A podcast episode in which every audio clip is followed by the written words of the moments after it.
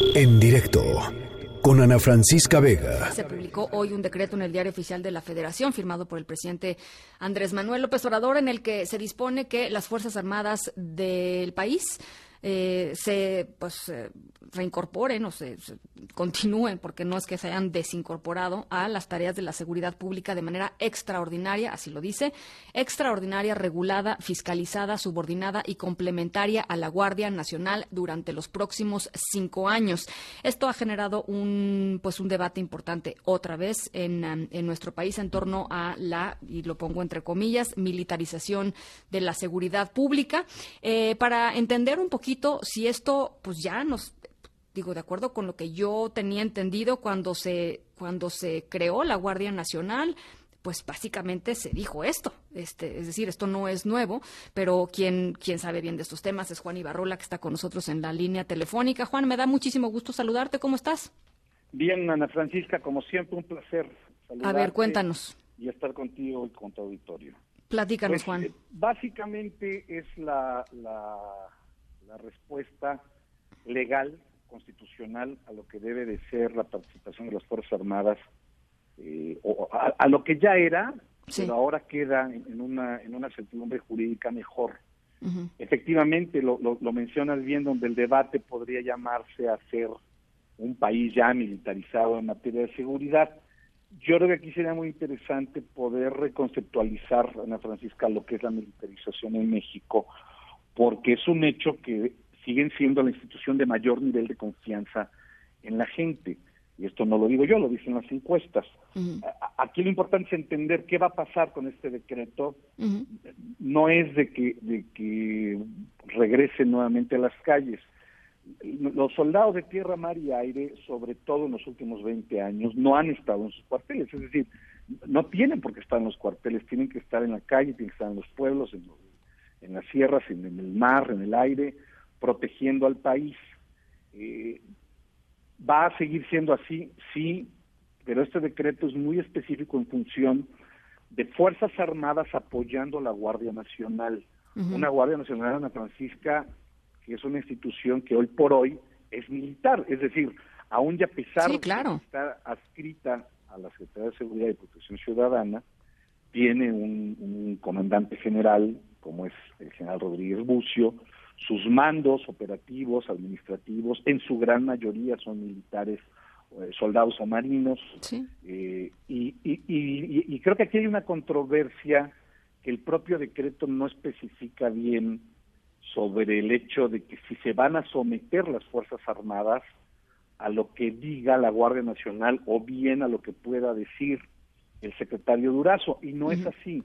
Es decir, las Fuerzas Armadas, el secretario de la Defensa, el secretario de Marina, aparte de ser secretarios de Estado, son altos mandos, uno del Ejército y Fuerza Aérea y el otro de la Armada de México.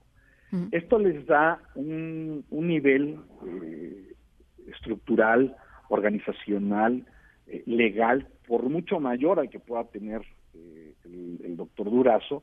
O sea, esto no lo digo en contra de él, lo digo más bien para aclarar que no podrían estar eh, subordinados el secretario de la Defensa y el secretario de Marina al, doctor Durazo, porque constitucionalmente a quienes sí están subordinados es el presidente de la República. Recordemos que por mandato constitucional es el comandante supremo. ¿Cómo va a beneficiarnos esto, Ana Francisca? Creo que esta es la parte importante para la gente bueno, que definitivamente debe de venir un cambio de estrategia en la parte de seguridad pública. Yo creo que sí, ya nos lo anunciarán, ya sea el presidente o ya sea eh, el secretario, el el secretario, pero no puede seguir viviendo México los índices de violencia, de crimen que tienen asolados a todos los mexicanos y, y, súmale ahorita pues la contingencia sanitaria que vivimos, donde ya los delincuentes han demostrado que no dan tregua, siguen manteniendo sus actividades, se siguen matando entre ellos, y, y esta es, es también creo que una, una cuestión medular. O sea, no son las Fuerzas Armadas las que provocan la violencia en México, son los delincuentes.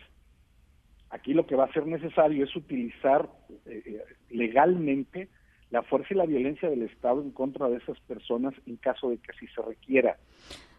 Yo creo que va por ahí, Ana Francisca. Eh, nada más recordarle a toda la gente que nos está escuchando, marzo, este marzo que acaba de pasar, fue el segundo mes más violento del que se tenga registro con 3.000 víctimas de homicidio doloso y 78 feminicidios, nada más para que nos demos una idea de cuando Juan dice este, eh, la, delincuencia no ha dado tregua en esta, en esta contingencia sanitaria. Bueno, pues nos referimos a estas 3.000 eh, víctimas. Juan, lo que, la, lo que, lo que muchos em, em, eh, expertos en el tema, defensores de los derechos humanos y gente que se ha opuesto sistemáticamente a la presencia o, a la, o a la creciente presencia de las Fuerzas Armadas en tareas de seguridad pública dicen al respecto no es nuevo eh, y, tiene que ver con el tema de los controles ciudadanos y los controles democráticos del hacer de las Fuerzas Armadas, que por, que por naturaleza pues no están sujetos a, los controles que están sujetos otras instituciones.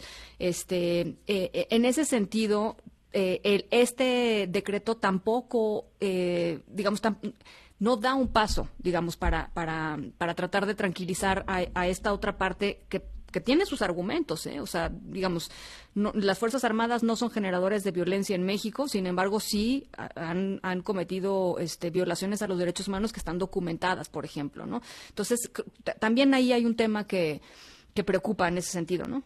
las Fuerzas Armadas desde el sexenio de Felipe Calderón y más ya con el de Peña Nieto, se someten también a la justicia civil, esto es importante decirlo. Es decir, las Fuerzas Armadas tienen una ley de justicia militar que tienen que obedecer y que efectivamente cuando han habido excesos, porque los han habido, cuando han habido abusos, porque los han habido, eh, los primeros que actúan en ese sentido son los militares, imponiendo su ley de justicia militar para que paguen esas penas. Aquí creo que lo importante entender es, con lo que se ha avanzado en esta dinámica, donde las Fuerzas Armadas están coadyuvando a las policías, a los municipios, a los estados, al país en, su, contexto general, eh, se, han, se han hecho, eh, no, no perdiendo su naturaleza militar, porque esa no la pueden perder, pero sí poder generar un mejor estado para que la gente se sienta más protegida y, más tranquila en el sentido de que no por ser militares van a violar derechos humanos o no por ser militares van a abusar, sobre todo por qué, porque cuando llegan a cometer un delito, sobre todo cuando están en operativos, tienen que responder primero a la justicia civil y después a la justicia militar, o sea, viene doble, por llamarlo de alguna manera, el castigo. En eso sí se ha avanzado mucho, Ana Francisca. La Secretaría de la Defensa Nacional, por poner un ejemplo, es la primera institución del Estado mexicano que creó una escuela de derechos humanos. Esto ya tiene algunos años. Y, de hecho, en todo lo que es el sistema educativo militar y naval, si no, si no aprueban la materia de derechos humanos, no tienen cabida en el Instituto Armado. Esto pueden parecer palabras, sin embargo, Ana Francisca sí, sí ha tenido un desarrollo positivo, sí se ha caminado en ese sentido con las Fuerzas Armadas, eh, falta todavía por hacer, claro que sí, pero este decreto también nos pone con una certidumbre jurídica que a nosotros como ciudadanos nos conviene y nos protege.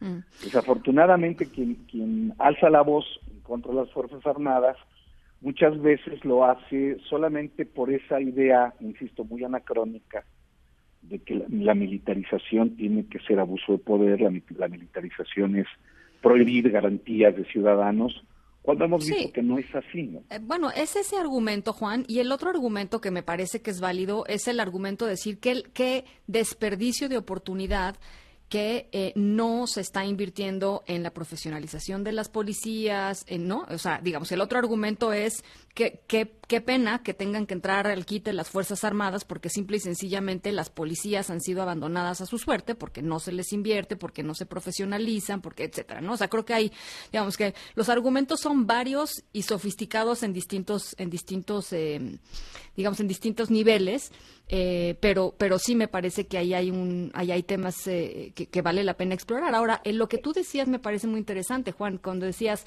que esto abre la posibilidad de que se repiense la estrategia de seguridad. Yo creo que eso sí sería fundamental, ¿no? Y, y tienen que hacerlo. Yo, y yo creo que aquí ¿Hacia con fortaleza y, con la fortaleza que imprime el ejército, la marina, la fuerza aérea, a, a la coadyuvancia en la seguridad pública, creo que se tiene que, seguramente ya está diseñada, seguramente lo vamos a empezar a ver, el país está viviendo, bueno, el mundo está viviendo algo inédito, pero concentrémonos en México, en que estamos viviendo algo totalmente inédito, me refiero a lo de la epidemia, es un problema de seguridad nacional, es una gran amenaza a la seguridad nacional y, y, por supuesto que quizá ahorita no vamos a ver, es decir, no lo vamos a ver mañana o pasado, pero, pero de manera paulatina, rápida, porque insisto, el tema de la seguridad pública en el país es un tema urgente de sí, no, ya no aguanta. Ya, no aguanta más.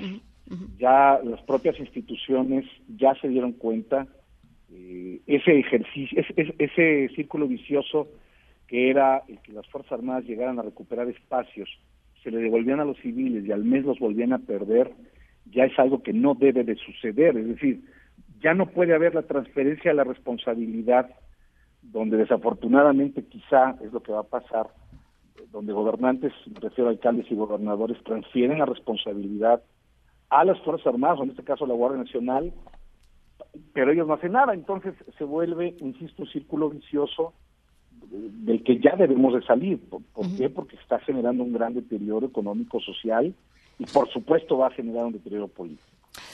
Bueno, pues ahí está eh, la visión de Juan Ibarrola, uno de los eh, pues, expertos eh, más importantes en México en términos de, de, Fuerzas Armadas. Juan, te agradezco de verdad muchísimo estos minutitos. Estamos en comunicación.